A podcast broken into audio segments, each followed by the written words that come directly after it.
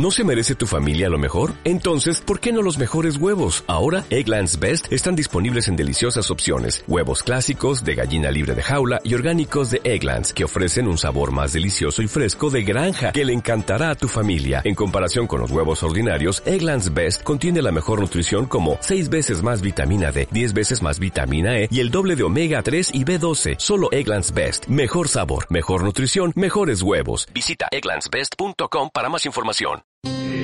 MBS 102.5 presenta el único programa que despierta tus sentidos, en donde disfrutarás del buen comer con nuestros anfitriones Paulina Vélez y Guillermo Cordero. Esto es Sabores para tus oídos.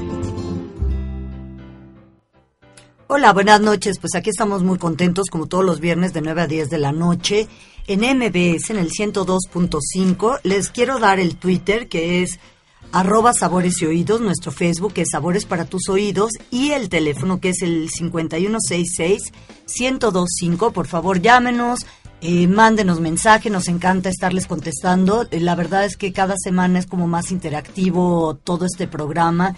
Me gusta muchísimo estar compartiendo con ustedes las preguntas, las respuestas, las motivaciones, las propuestas que son increíbles.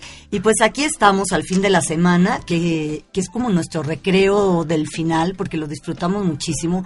Y hoy tenemos la fortuna de tener aquí, además de un gran amigo, este, alguien que yo respeto muchísimo y que admiro además, y que es Manuel Baños, que él viene de Oaxaca, que alguna vez ya platicamos de su restaurante en, en este programa, que es el restaurante Pitiona. ¿Cómo estás, Manolo? Hola, Paulina. Pues muy bien, gracias por invitarme.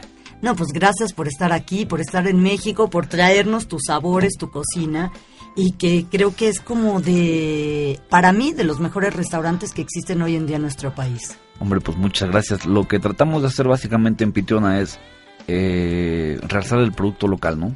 Tratamos de, hacer, bueno, se hace la cocina que se hacía mi, que hacía mi madre, la cocina que hacía mi abuela, la que hacen mis tías, ¿no? La que hace mi hermana. Pues nada más lo ponemos en un restaurante de, de mantel largo, ¿no? Claro, porque eh, su restaurante la verdad es que es muy lindo, está justamente en el centro de Oaxaca y, además Manuel es muy joven, lleva muchos años en la cocina, su restaurante menos, pero él la verdad es que sí tiene una gran trayectoria. Cuéntanos un poquito la trayectoria para que te ubiquen, porque yo creo que hay muchas personas que te conocen, que saben quién eres, pero que no ubican ahora, porque Pitiona también tiene poco tiempo. Cuéntanos tú un poquito. Pues mira, eh, sí llevo 13 años en la cocina, estudié en la ciudad de Puebla, estuvimos estudiando desde el 99. Eh, Empezaste súper jovencito. Sí, pues tenía yo 18 años. ¿no? Porque también la idea es que los cocineros empiecen a estudiar jóvenes, ¿o no? Yo me quedé sorprendido cuando trabajé en Francia, me di cuenta de que ahí los cocineros empezaban su formación a los 14, 13 años, ¿no? Entonces, sí, ahí ya están muy definidos. Exactamente, y nosotros en México pues sí, somos un poquito más tardados, ¿no? 18, 19 años, algunos 25, ¿no? Sí. He conocido varios. Y algunos un poco hasta más mayores. Exactamente, ¿no? Y eso no le demerita, ¿no? Son cocineros excelentes, pero sí, yo creo que para ser eh, un cocinero tienes que amar esto, ¿no? O sea, tienes que, que entender cómo es desde un inicio. ¿no? Fíjate, Manolo, que en algún programa alguna vez comentamos ya de, de, que ahorita es de moda ser cocinero, porque suena como el blog, porque suena como sofisticado y porque todo el mundo quiere salir en las mesas y recibir los aplausos. Pero de verdad la, la cocina y la, el oficio de ser un cocinero es muy sacrificado y nadie se imagina de que cuando todos se divierten, tú trabajas. ¿Sabes qué? Eh, bueno, eso lo comentabas, ¿no? Yo cuando estuve en la escuela eh, había muchos amigos que, o muchos compañeros que se habían metido a eso porque su papá le dijo, ¿sabes qué? Si no me das un título no te doy la empresa o, o mil cosas de esas, ¿no? Claro. Sí, es, un, es, un, es una carrera de, de, de moda porque todo el mundo quiere salir de viaje, todo el mundo quiere salir en las revistas, todo el mundo quiere como dices tú, ¿no? Recibir aplausos, salir en la televisión. Tener un pero, restaurante que suena muy sofisticado. Sí, no, pero para eso pues, necesitas eh, varias horas de, de, esfuerzos y muchos más de regaños, ¿no? Entonces, eh, yo la verdad es que aprendí después de la escuela, me fui a trabajar y tuve el honor, ¿no? Para mí siempre lo he dicho, es eh, el haber sido jefe de cocina del restaurante Casa Oaxaca. a mí el Ahí chef, lo conocí yo, sí. un gran lugar Este, de ahí ya hace varios años. No, a mí el chef Alejandro Ruiz fue el que me enseñó este oficio, ¿no? Me enseñó el amor que hay que tener a este, a este oficio. Pierdes novias, pierdes amigos, pierdes fiestas, pierdes de todo, ¿no? Pero, y yo lo perdí. Cuando me doy vuelta ahorita, digo, no, pues valió la pena, ¿no? Entonces... Sí, sí, es como gratificante. Y lo que les digo de Manolo, pues tiene 30 años. 32. 30, ups, ya, este, 30 y Botox. Sí, no, no, un poquito. Me, han corrido sin aceite. no, pero... Oye, Manolo, ¿qué piensas? Porque también es como uno de los temas que a mí me gusta muchísimo y yo creo que es muy polémico. Lo de la cocina actual y que si la cocina molecular, yo tengo un punto de vista que siempre digo que sobre todo los mexicanos, con la cocina que tenemos, primero tenemos que conocer nuestras técnicas y luego aventurarnos en otras, ¿no? ¿O tú qué opinas? Mira, yo ahí no te puedo hablar mal de la cocina molecular, no mal dicho, porque realmente es cocina de vanguardia.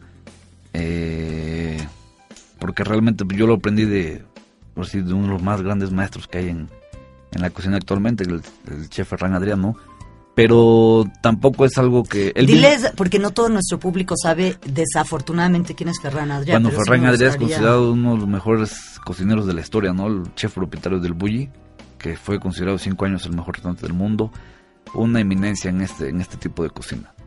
Yo la verdad, eh, te soy sincero, sí, eh, cuando yo inicié Pitiona, pues, vaya, todos los platos llevaban una espuma, llevaban un gel o ese tipo de técnicas, ¿no? Y por lo general la técnica eh, opacaba el producto. Ahora lo que estamos haciendo es otra vez volver al, básico, ¿no? A los orígenes. Exactamente. Primero el, producto y ya después la técnica, ¿no? Pero tú crees que la tendencia de la nueva cocina vamos hacia allá? No, no, no, no, tampoco. Eh, bueno, te comento, ¿no? Yo, yo no puedo hablar mal de eso, pero también, bueno, yo di un cierto tiempo clases en una universidad ¿En Oaxaca? En Oaxaca. Y uno de los chavos me llegó y me dijo, es que yo voy a participar en un concurso a nivel nacional. Me gustaría que me enseñaran a hacer esféricos. Y le digo, ah, ok, pues dame unos huevos estrellados, ¿no? Porque tengo hambre, le dije. y me dice, no, ¿qué? Sí, unos huevos estrellados, tengo hambre. Puta, me hizo como 10. Y ninguno. Y ninguno le quedó. Entonces dije, mira, antes de hacer un esférico, una espuma, un gel, lo que tú quieras hacer, aprende primero tus bases de cocina mexicana. Eh, digo, tan rica una sopa de fideos, ¿no? Que te sea tu madre, que te sea tu abuela. Es tan rica, no sé, el, los bisteces a la mexicana, una buena torta, ¿no? Bueno, les, aquí lo de una buena torta, justo lo, lo, platicamos porque la semana pasada estuvimos en Oaxaca y tuvimos la fortuna de cenar, de, pues de comer y de cenar. Las dos aquí con Manuel en Pitiona. Y uno de los platos, porque probamos muchísimos, porque fue tan extenso el menú que por eso nos dieron la comida y la cena sin parar de comer, pero fue justo una torta que hace de venado, que descríbenos esta torta porque sí es especial. Pues mira, es una torta, yo creo que las tortas y los tacos son como que los reyes de la cocina mexicana, ¿no? Callejera. Entonces, eh, nosotros le hicimos un tributo a, lo que es la torta de milanesa, que es para mí la mejor torta que hay pero pues la hicimos de, de, carne de venado, ¿no? Al final de cuentas también tienes que ser un poco lógico en el lugar en el que estás poniendo, ¿no?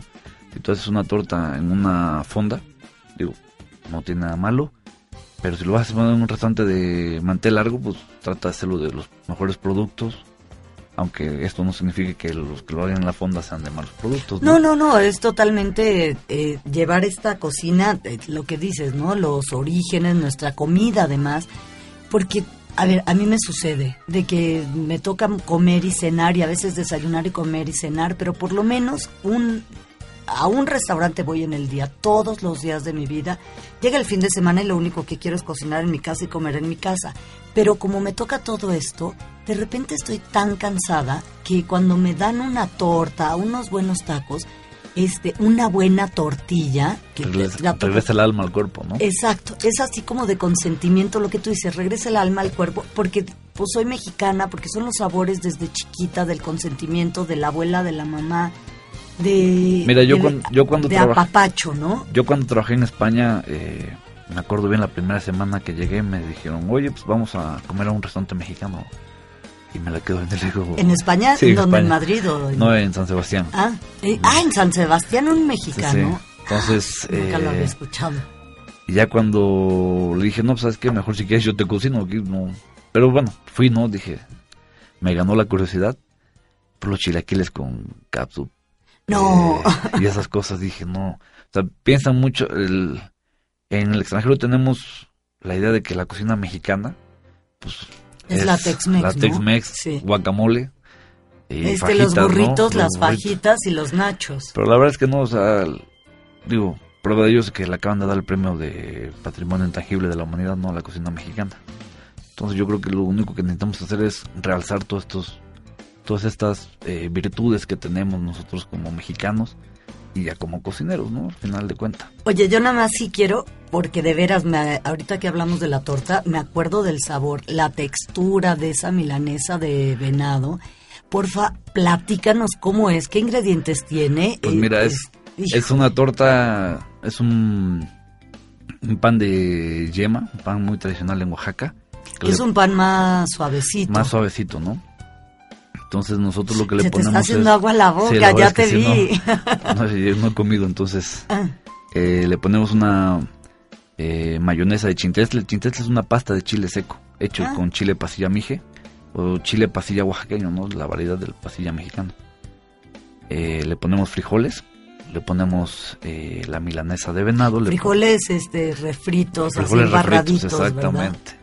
Le ponemos la milanesa de venado, le ponemos un quesillo fundido, le ponemos un guacamole de aguacate criollo, el que se come con todo y cáscara, y Uf. brotes de cilantro, ya acompañado de papas y una ensaladilla de tomate cherry con polvo de chicharrón. No, no, no saben, de verdad es que ahorita que lo estoy platicando, bueno, no saben cómo me lo estoy saboreando, porque sí, eh, le pregunté así de, yo quiero hacer esta torta, bueno, obvio el pan tampoco es tan fácil de conseguir aquí, y ese venado, créanme que era como mantequilla, era esta milanesa que se deshacía en la boca, Sí, al final de cuentas, pues es, un, es una carne de granja, es un venado de... Las granjas están en Guadalajara. Y ahí, está, ahí tengo mi proveedor, entonces no es como el venado silvestre, que es un poco más duro. Bueno, no un poco, es bastante es más muy duro, ¿no? y, y el sabor muy muy penetrante. Entonces, el, cuando es un venado de, de cría, la carne es mucho más suave porque le ponen música clásica y esas cosas. ¿no? Como... Sí, sí, ¿no? Eh, Entonces, son así como de que les dan masaje, les sí, ponen música clásica, clásica, viven- les dan de comer rico. mejores que, lo- que los dueños, yo creo. Esos son los del buen karma. Eso sí, ¿qué es que te diga? ¿no? Eh, Oye, y además ah, eh, tú usas sobre todo ingredientes locales. Pues mira, el 70% del producto en, en el restaurante Pichón es oaxaqueño.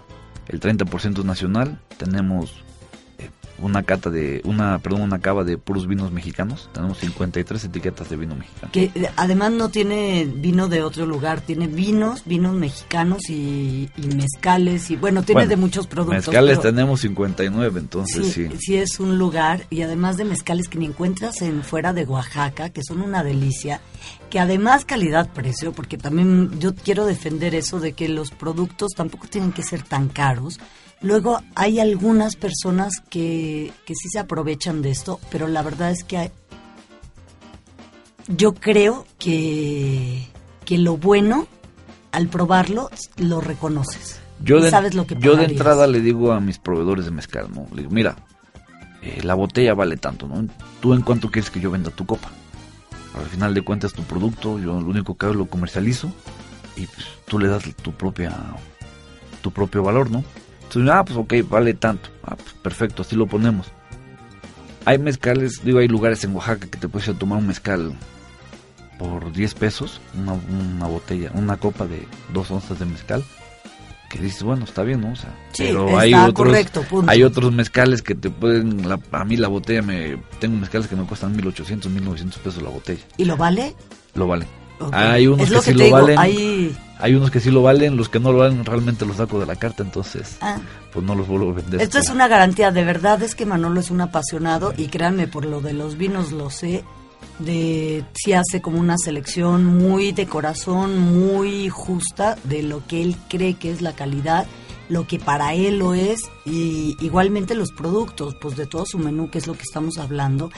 Y además tiene, cuéntanos más platos de tu menú, que yo estaba, les digo que no paramos de comer, estaba yo encantada. Estos huevos en salsa, que a ti sí te salen bien los huevos.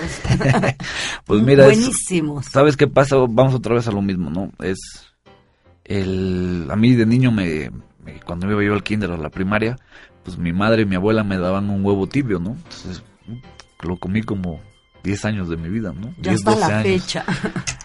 Y, y se me quedó entonces el huevo tibio es creo que es uno de los desayunos más típicos que tiene el mexicano. Lo que hicimos fue un huevo a baja temperatura a 65 grados durante 20 minutos y le pusimos una salsa de chile seco costeño, ¿no? Y lo coces en agua. En agua, lo posemos, haz de cuenta que lo ponemos en un, en un termociclador, que es un aparato que es un termómetro que te ayuda a mantener la temperatura del agua Fija. durante el tiempo que tú quieras.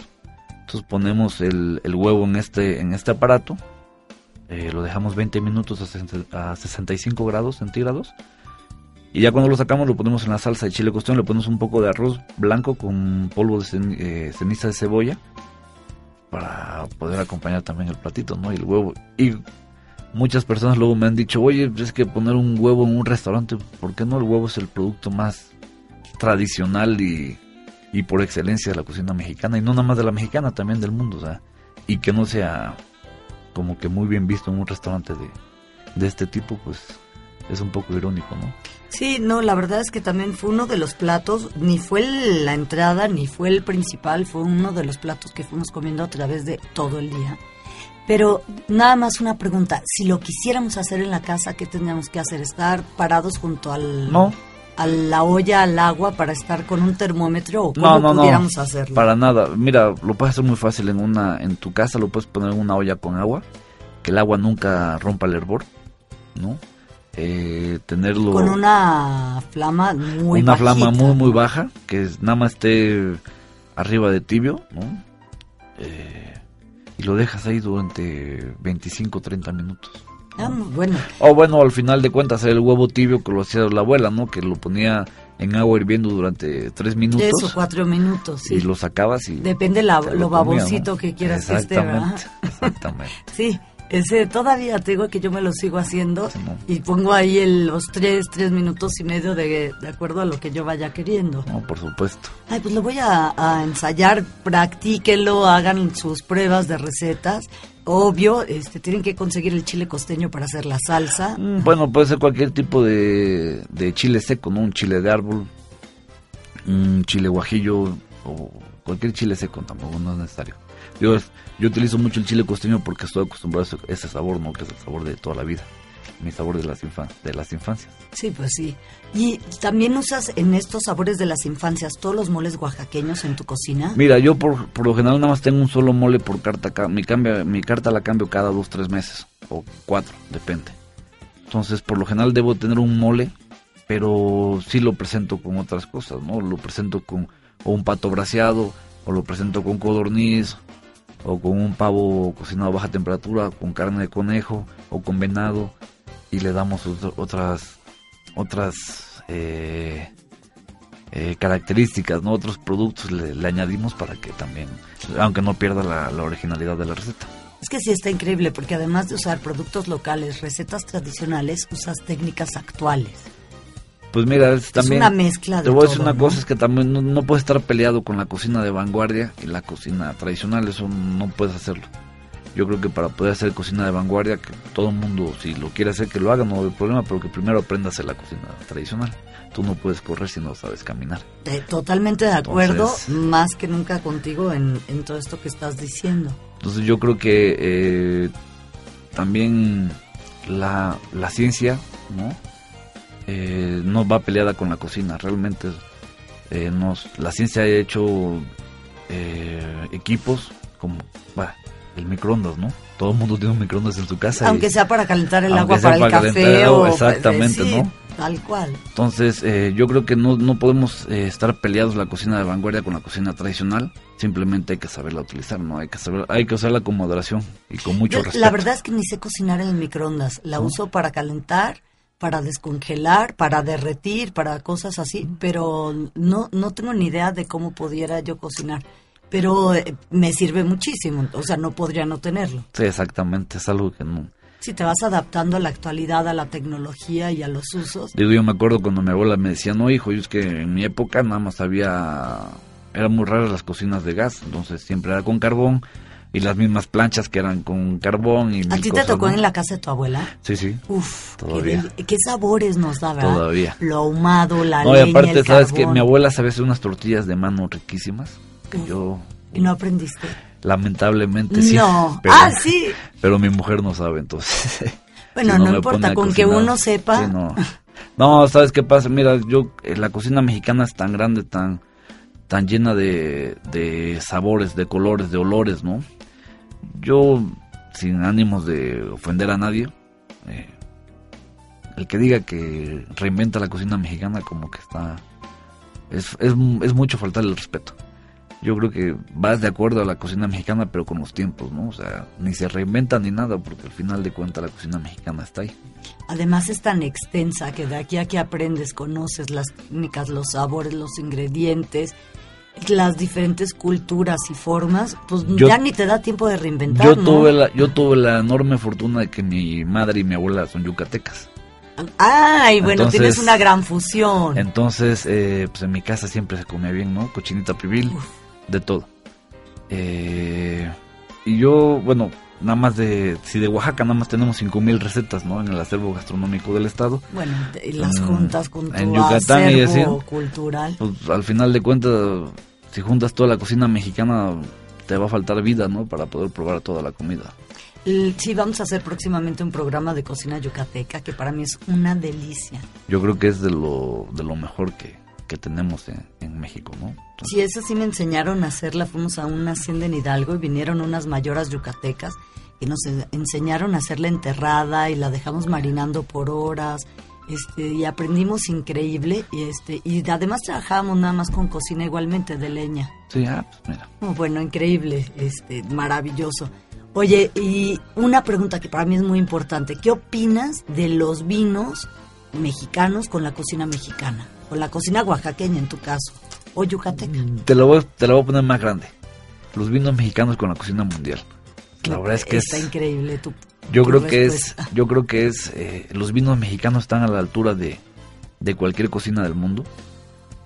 Eh, ahí tenemos vinos como, ¿no? como los franceses, cada región tiene sus propios, eh, sus propias características, nosotros también, ¿no? En, en el Valle de Guadalupe, en Aguascalientes, en Querétaro, en, En o en Parras. Parras, ¿no? O en, Zacatecas también, tengo entendido Sí. que están haciendo vino. Y ahora está en Chihuahua. Ah, mira. Entonces, eh, pero yo sí siento que el, que el que el vino mexicano está muy bien a la altura de, de la cocina mundial. Lástima que somos un país que consume muy poco vino. Creo que consumimos 458 mililitros al año. Sí, medio así, litro en- cerrando Por ahí, números ¿no? para ser optimistas. por persona al año, entonces. Pero eso sí, tomamos 157 litros de Coca-Cola. Tenemos Entonces- que reeducarnos también, ¿verdad? Yo creo que sí, pero para empezar, o sea, debemos tener una, una cultura de que eh, lo hecho en México sí sirve. No quieres comprar un vino francés o un vino español, que son muy buenos, por supuesto, pero también tenemos muy buenos vinos en México, ¿no? Tengo entendido también hay personas en- mexicanas que están haciendo vino en otras partes del mundo. Y Sí. pues mira. Que los hemos probado últimamente, ¿verdad? Sí. Hay en Rioja, en, en, España, Francia, en ¿no? Francia en la también. región de, de Languedoc, Roussillon, ¿no? en Languedoc Roussillon, varios mexicanos, conozco algunos en Burdeos. Sí, estamos invadiendo también ese terreno. Pero bueno, yo creo que es también parte de... O sea, al final de cuentas, mira, partiendo del punto básico, regresando otra vez al, al chef Ferran Adrián, ¿no? Que el señor vaya a poner un restaurante de cocina mexicana En Barcelona. en Barcelona, es, ah, entonces algo bueno estamos haciendo, ¿no? O algo bueno eh, tenemos en México en la cocina mexicana. Entonces, que la gente sea un poco malinchista, digo, no todos, no de cuenta, pero yo creo que, que debemos de aprender a, a respetar la cocina mexicana, ¿no? Pues qué bonitas palabras. Muchísimas gracias, Manolo. Estamos aquí encantados. Dinos nada más exactamente la dirección, que vayan en el centro de Oaxaca a comer a Pitiona. Pues bueno, nosotros estamos en la calle de Allende 108, en el centro histórico de la ciudad de Oaxaca, a un costado del Templo Santo Domingo. con una vista preciosa de Santo Domingo. Sí, no, no, la verdad es que aparte yo siempre he dicho, Oaxaca, cualquier lugar que vayas vas a comer rico. En la esquina, En el en, cual- en el mercado. en el- los puestos de la noche, además hasta los esquites están muy buenos. Un poco calientes. Un poco calientes, bueno, acabé calientes. con la lengua ardiendo, Sí, sí, pero pero- buenísimos. No, no, yo los invito a que conozcan Oaxaca, ¿no? Que conozcan sus maravillas, no nada más la ciudad, el estado, ya completo, sus ocho regiones. La verdad es que los oaxaqueños siempre, yo siempre he dicho que somos muy a todo dar.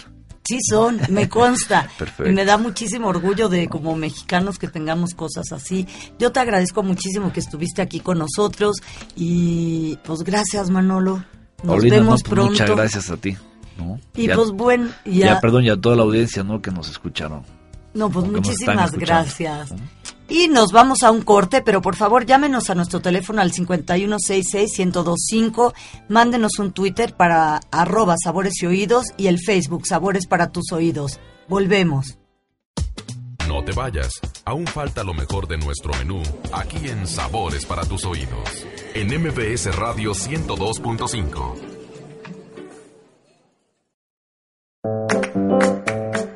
Regresamos con el siguiente tiempo de nuestro menú. Aquí en Sabores para tus oídos.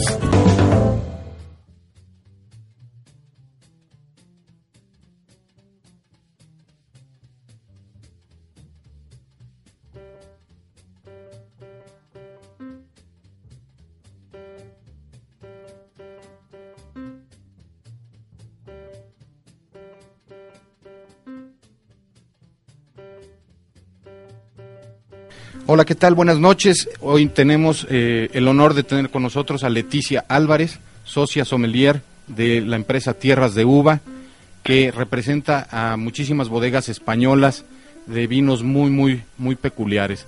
Leticia, ¿qué tal? Bienvenida. Hola, ¿qué tal? Buenas tardes, muchas gracias. Leticia, cuéntanos un poquito de Tierras de Uva y qué nos traes ahora. Bueno, pues mira, Tierras de Uva es una bodega eh, que la mitad de la sociedad es española la otra mitad mexicana. Estamos ubicados en Puebla y lo que nos dedicamos es a la importación de vinos españoles con, con un carácter singular. Es decir, son sobre todo bodegas de pequeño productor eh, que todos tienen un denominador común que, que es eh, el amor por las cosas bien hechas y la honestidad en el trabajo. Oye, ¿y, y- qué, aspectos tomas tú como muy importantes para seleccionar un vino? Bueno, pues sobre todo eh, vamos buscando que tengan un carácter muy marcado eh, del espacio geográfico en el que vengan. Es decir, eh, huimos un poco de la globalización que estamos buscando y, y bu- buscamos bodegas que mm, basen su filosofía de, de trabajo en, en la representación de- del terruño y de las uvas autóctonas. Leticia, ¿qué, qué, qué bodega nos traes el día de hoy? Cuéntanos. Mira, la bodega que tenemos con nosotros hoy es Bodega Recaledo, que viene como representante Alex Bautista. Es una bodega que se dedica a elaborar vinos espumosos Brun Nature. Buenas tardes, Salvador. Alex, ¿qué tal? ¿Cómo estás? Bienvenido a México. Un placer. Muy bien. Oye, cuéntanos, este, estamos aquí en Sabores para tus oídos, es el, único programa gastronómico en la radio en México y es un honor para nosotros este, poder platicar contigo. Cuéntanos qué, qué es, cuáles son tus productos este, y, y qué podrías destacar de ellos. Bien, la verdad es que para nosotros es, es una aventura estar aquí en, en México, puesto que somos una empresa familiar de 1924, eh, conocida y donde nuestro mercado principalmente es Cataluña y España, y es la primera vez que venimos aquí a este país. Por lo tanto, elaboramos, como bien ha dicho Leticia, de tierras de uva. Hombre, un bien- muy singular. bienvenido un a Brut Nature, México. un cava seco, de larga crianza desde los cuatro años hasta más de 10 años. Y por Alex, lo tanto, la Ale- idea es un poco presentarlos y que la gente conozca un poquito un cava diferente. Alex, cuéntanos primero, porque todo, mucho, mucha gente en nuestra audiencia le interesa saber qué es un cava, en qué se diferencia con un espumoso y con un champagne. Este, platícanos un poquito. Bien, cava es el espumoso elaborado en, en- en España. La única cosa en común que tenemos con champán es el método de elaboración, puesto que es un, un vino espumoso elaborado con una segunda fermentación en botella. Pero las diferencias principales es el suelo. Nuestros suelos son muy calcáreos. El clima, estamos en un clima mediterráneo, 100% principalmente. Y luego las variedades, charelo, macabeo y parellada, cada una singular, aportando cosas distintas a cada uno de nuestros vinos. Cuéntanos, ¿en qué, se, en qué, qué dirías que es tu, tu diferenciación más importante contra el resto de las cavas? Bien, nosotros eh, somos una cava familiar, como ya te he dicho, que somos 100% viticultores, es decir, toda la uva que nosotros, eh, con la cual producimos nuestros vinos y finalmente nuestros cavas, viene única y exclusivamente de nuestros viñedos, que trabajamos ecológica y biodinámicamente. Probablemente muchos de los, de los oyentes conozcan lo que es la, la ecología, Así pero es. la biodinámica es un paso más allá. Explícanos, ¿qué es la bi- biodinámica? ¿Es, es, es un tema orgánico o no llegas a ser orgánico, pero vas en ese camino? Correcto. El- la, biodinámica es un paso un pelín más allá de la ecología, que es el trabajo sin utilizar productos químicos, básicamente. Pero no, aún no se considera una uva orgánica en, cierto sentido, o ya, ya podríamos decir que es un cava orgánico. Sí, sí, sí. Es un cava ecológico y un cava biodinámico. Es decir, que trabajamos de manera ecológica. Oye, eh, ¿qué, estuve leyendo un poquito acerca de, tus productos en una página que tienes muy padre, que es recadero, recaredo.es. Hablas del deshuelle, de huelle. ¿Qué, ¿Qué, es el de Ah, el de eh, como he dicho antes, el cava es un, es un vino elaborado con una segunda fermentación en botella. Lo que hacemos es de un vino blanco o rosado, según si elabores un, un cava rosado o un cava blanco, lo que hacemos con ese vino es provocar una segunda fermentación. Es decir, añadimos azúcar y levadura tapamos, se produce una fermentación, lo que se produce carbónico. Al estar tapado la botella, el carbónico no se puede desprender. Por eso tenemos un vino espumoso, ¿no? Pero llega un momento en el que estas levaduras, en nuestro caso es después de cuatro años, porque mayoritariamente la mayoría de cavas son nueve meses, pero para nosotros es cuatro años mínimo. Entonces cogemos y sacamos eh, eh, estas levaduras de dentro del, del, del cava eh, Champaña hace lo mismo con su método, porque es método tradicional, y el sacar estas levaduras es lo que nosotros llamamos el degüelle.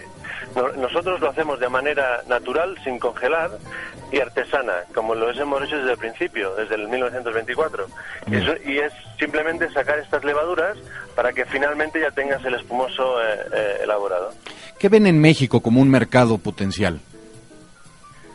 Pues la verdad es que llevamos en ruta, eh, para mí es la primera, primera vez que estoy aquí en México, llevamos en ruta tres o cuatro días, hemos estado en, entre ellas entre Villahermosa, San Luis Potosí, San Miguel de Allende, y la verdad que el feedback que hemos escuchado de los clientes, tanto yo como mis compañeros, ha sido muy, muy interesante, y creemos que es un mercado que, bueno, está muy receptivo, también interesado en, vinos singulares, en, en vinos de terruño, y creemos que es muy interesante. ¿Y a dónde van eh, después de... Vienen de San Miguel Allende en estos momentos y, a dónde se dirigen? ¿Qué otras plazas van a tocar? Pues bien, ahora ya es casi que la final de la gira, ¿no? Eh, eh, estamos ya yendo hacia DF. Aquí tenemos una presentación con grandes pagos de España. Nosotros, tanto Mustiguillo, tanto Mauro como nosotros, formamos parte de esta asociación, que es una asociación que reúne grandes bodegas de, de España. Y hoy tenemos aquí en Torre Mayor en el piso 51 una presentación donde entre ellas estamos nosotras tres y estará también Tierras de Uva con nosotros para un poco representarnos y estar aquí presentes y echarnos un cable con los clientes potenciales que quieran conocer nuestros vinos. ¿En dónde podrá nuestro, nuestro, nuestra audiencia encontrar tu cava? ¿En pues restaurantes, en supermercados? la verdad, Salvador, nuestro cava está eh, ahora mismo en un contenedor desde Barcelona hacia, hacia aquí, refrigerado el contenedor, desde Barcelona hacia aquí hasta México, puesto que aún no tenemos el vino aquí. Hemos hecho esta labor primera de introducción para dar a conocer, porque es la primera vez que nosotros eh, exportamos aquí a México. Por lo tanto, eh, la mejor manera sería dirigirse a tierras de uvas. Perfecto. Oye Alex, pues encantado de haberte tenido aquí en el programa de radio, este, de Sabores para tus Oídos.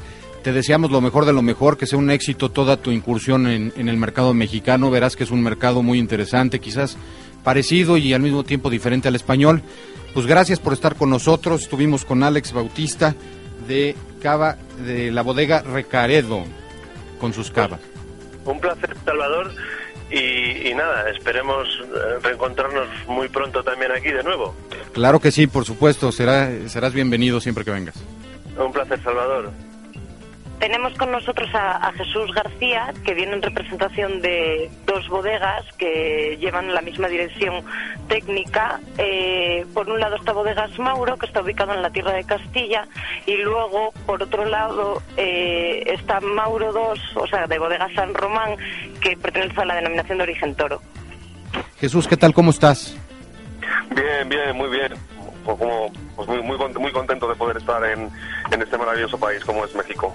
Jesús, cuéntanos un poquito este, de tu bodega. ¿Qué, podríamos destacar de, de, Mauro y de Mauro 2? Eh, sé que, que, eh, que, uno de los directores es, eh, fue trabajó en Vega Sicilia. Este, cuéntanos un poquito más.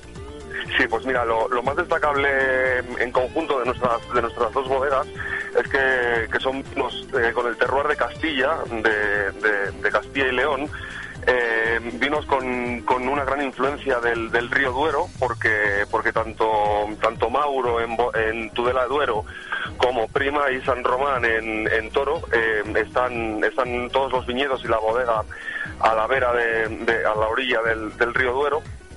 Y, y luego también destacar que, que trabajamos con Tempranillo, que es la, la uva la uva española por excelencia, eh, la, la uva más, más típica de, de España. Es una denominación de origen tu, tu producto, ¿verdad? Sí, nosotros somos, Mauro pertenece a la, de- a- a- es un vino de la tierra de Castilla y León. Ok.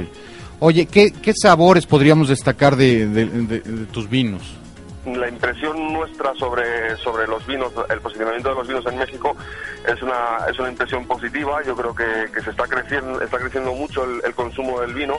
Hay cierta, hay una creciente, hay un, hay un creciente interés por, por el mundo del vino en general en, en- todo México. El, el mundo del vino va muy hilado, va de la mano a la gastronomía y, México es un país que tiene una, una extraordinaria eh, variedad en, en- en la gastronomía y una, y una calidad muy alta. ¿Qué, qué productos estás presentando eh, o con cuáles te estás presentando aquí en México? ¿Con, con el eh, Terreus, con Mauro? Con, ¿qué, por- qué, qué vino es el que traes como, como insignia? Nosotros estamos, estamos presentando dentro de Bodegas Mauro, eh, tenemos tres vinos, tenemos eh, Mauro, eh, cosecha, tenemos el Mauro mm, BS, que es una, una vendimia seleccionada eh, muy, muy especial, con una crianza muy larga, con más de 30 meses en, en barrica. Y luego hacemos un vino de, de un solo de un solo viñedo eh, que proviene de un paraje único, el que es el viñedo más antiguo del municipio de Tudela de Duero, que se llama Terreus y el, y el, viñedo se llama Paraje de la, de la Cueva Baja. En, en San Román, eh, apenas 60 kilómetros de distancia de, de Tudela, de Tudela de Duero, eh, el- elaboramos Prima, un vino pues buscando un poco a la, a la gente joven para que se introduzca dentro del mundo del vino. eh, un, un vino, un vino, mm, económico con, con una extraordinaria calidad, con una crianza un poco más corta y, y San Román que es un vino pues pues voluptuoso, exótico y, y creemos que, que extraordinario. ¿Qué expectativas tienes del mercado mexicano? El- las expectativas nuestras sobre, sobre el mercado mexicano son, son muy positivas. Ahora mismo nosotros como Bodegas Mauro estamos representados en los mejores restaurantes del país, no solamente de, de DF, sino de toda la República Mexicana. Em, también estamos representados en los clubes de vin- en el club de vinos de tierras de, de uva, en su página web y nuestras expectativas son, son bastante amplias. Creemos que, que, pues en el plazo de cinco años podemos estar triplicando ventas incluso. El consumo en México de vino se ha incrementado recientemente este, de manera muy importante. Eso, eh, ¿qué, qué- cómo lo sientes tú? ¿Que van más hacia los vinos españoles o, los vinos mexicanos te han, eh, han, han tomado más relevancia? Yo creo que los, que, los vinos mexicanos están tomando una, una relevancia muy importante, como, como es normal en, cualquier país productor, pues la- los consumidores siempre quieren conocer lo, lo suyo propio. Eh, hay, hay grandes vinos en el, en el Valle de Guadalupe, pero, pero bueno, el, el vino español está muy bien, muy bien posicionado en España y, y- y nos sentimos, nos sentimos muy orgullosos de ello.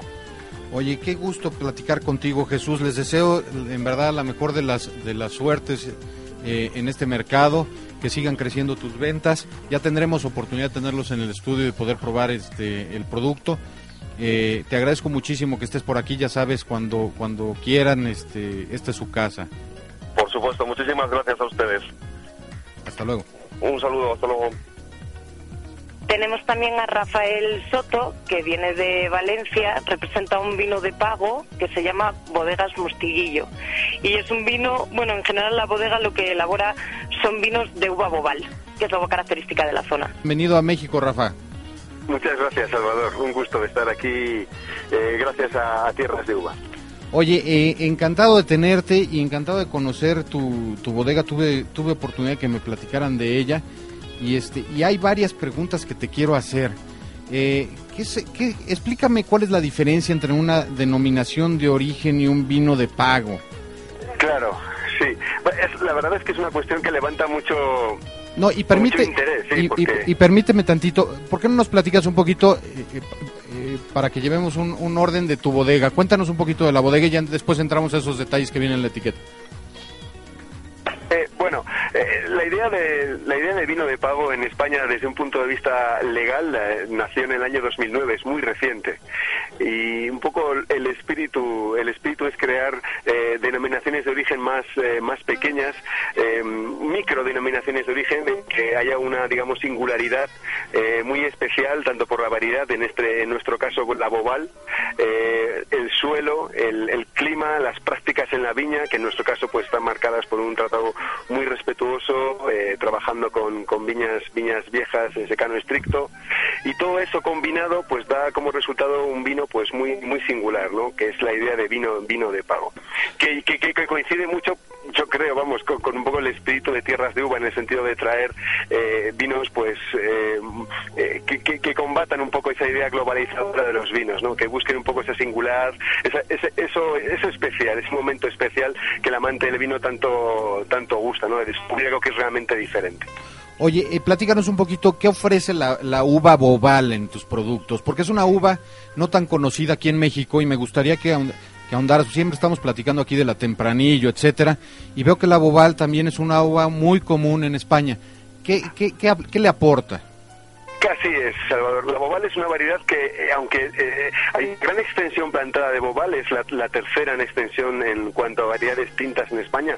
Con toda franqueza tengo que decirle que es muy poco conocida. Es mm, forma parte de muchos vinos, pero eh, es muy es muy poco habitual encontrarla en vinos en vinos finos o en vinos embotellados. La uva bobal es una uva que entre las variedades del, del Levante o del Mediterráneo español eh, aporta una extraordinaria una extraordinaria acidez, un gran frescor. Es una es una uva que es muy eh, muy muy amigable de la gastronomía. Es muy eh, una persona que, que, tome un vino de basado en la, en la uva oval, si está bien elaborado va a disfrutar enormemente porque a cada cada trago le va a limpiar la boca perfectamente y le va a permitir le va a permitir digamos disfrutar del siguiente trago. Son vinos de, de guarda con una gran con una gran duración, una gran vida y bueno, eso es una variedad autóctona eh, de la comunidad valenciana que, que, bueno, que a pesar de que, como le digo, pues no es muy conocida en cuanto a extensión, sí es muy, muy importante que bajo ese punto de vista de variedades autóctonas se encaja perfectamente con la filosofía de tierras de uva. Oye, cuéntanos de tu bodega, ¿es una bodega joven? ¿Es una bodega ya con mucha historia?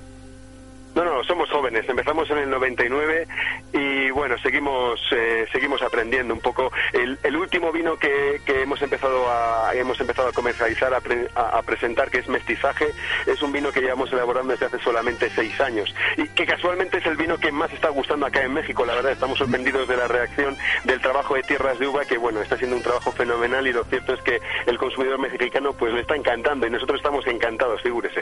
Oye, me encantó muchísimo la etiqueta de mestizaje tanto el blanco como el tinto. Este, ¿De dónde sale la idea de, de, ponerle ese nombre?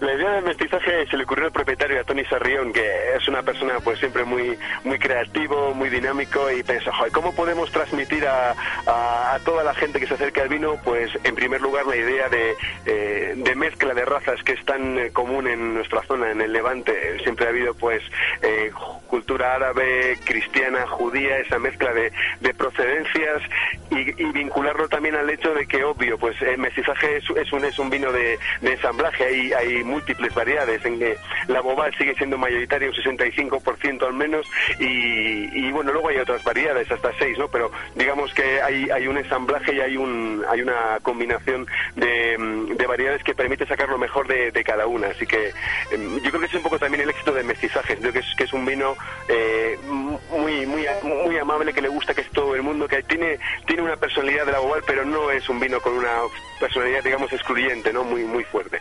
Sí, porque tienes, eh, en, las uvas tienes tempranillo, tienes Shiraz, Merlot, ¿no? Es, o sea, es, es, es, es, es, un, es un vino muy palatable, digamos. Sí, sí. En realidad, eh, bueno, eh, mestizaje, como decía, es Bobal, Tempranillo y Cabernet. Con esas dos vari con esas tres, ya juntamos el 90%. Y el 10 restante es casi una cuestión de matices. Matices como pequeñas pinceladas en un cuadro que lo aporta pues la Cidas, la Merlot, la Garnacha, en porcentajes pequeños, 5, 6, hasta 8%, y que varían en función de la añada. ¿eh? Eso es, eh, es muy importante. Yo creo que es un vino, por ejemplo, que a través, a través de Internet, en, en tierras, eh, en tierrasdeuva.com, lo cierto es que, que, creo también que está funcionando muy bien por, por la etiqueta, que es muy atractiva para el público joven, para toda la gente joven que se acerca al mundo de vino. La etiqueta le llama la atención, lo prueban y repiten, que eso creo la, la, alegría, ¿no? Lo, lo, bueno en este caso. A mí me encantó, es una palabra, como, te, como decimos, este, muy mexicana, muy española. La etiqueta es moderna, es joven. Me, me encantó el tema, ¿eh? todo el concepto me gustó. Oye, y luego tienes otro que se llama el Finca eh, Terrerazo, Finca ¿no? Terrerazo, sí. Que es el primer vino de pago de, la, de, Val- de Valencia, ¿no? Eh, bueno, claro, Finca Terrerazo es, eh, es vino de pago, es DOP el Terrerazo. Esa es un poco la... Oiga, Salvador. Sí, sí, sí, aquí Sí, estoy. Disculpe, pensé que se había interrumpido No, la no, no. Y háblame de tú, por vino supuesto. De pago DOP el Terrazo. Este vino, sin embargo, sí es 100% Bobal. Eh, Finca Terrazo viene de viñas que se plantaron en el año 48 en secano estricto con un material, una materia orgánica en el suelo inferior al 5%, 3-4%, tiene una crianza más, más prolongada, aquí estamos hablando de hasta dos años, pero en todo caso, el Finca Terrazo siempre nos, nos gusta que sea un vino eh, muy elegante. Nosotros, no sé, definimos el vino como muy vertical, es decir, es un vino que, como le decía antes, marida muy bien en las comidas con todo tipo de platillos, con carnes, por supuesto, pero también con, con bueno, con la cantidad de platillos que estos días estamos teniendo la oportunidad de degustar con tierras de uva a lo largo de todo, todo México que estamos probando. Estamos encantados de, de, de todos los sitios que estamos disfrutando como niños y la mayor parte de sitios lo cierto es que pe- pensamos que el Finca Terrazo podría encajar, ¿no? Porque, como le digo, aunque hay, hay materia, hay viña vieja, y es un vino que pues uno podría decir sin ser un gran que es un vino más serio, a la vez es un vino que es, que es muy flexible, que marida con una gran cantidad de platos. Oye, y el Quincha finalmente, ¿no? Ese, ese, cuéntame de él. Es un vino más eh, de uvas más antiguas, ¿no?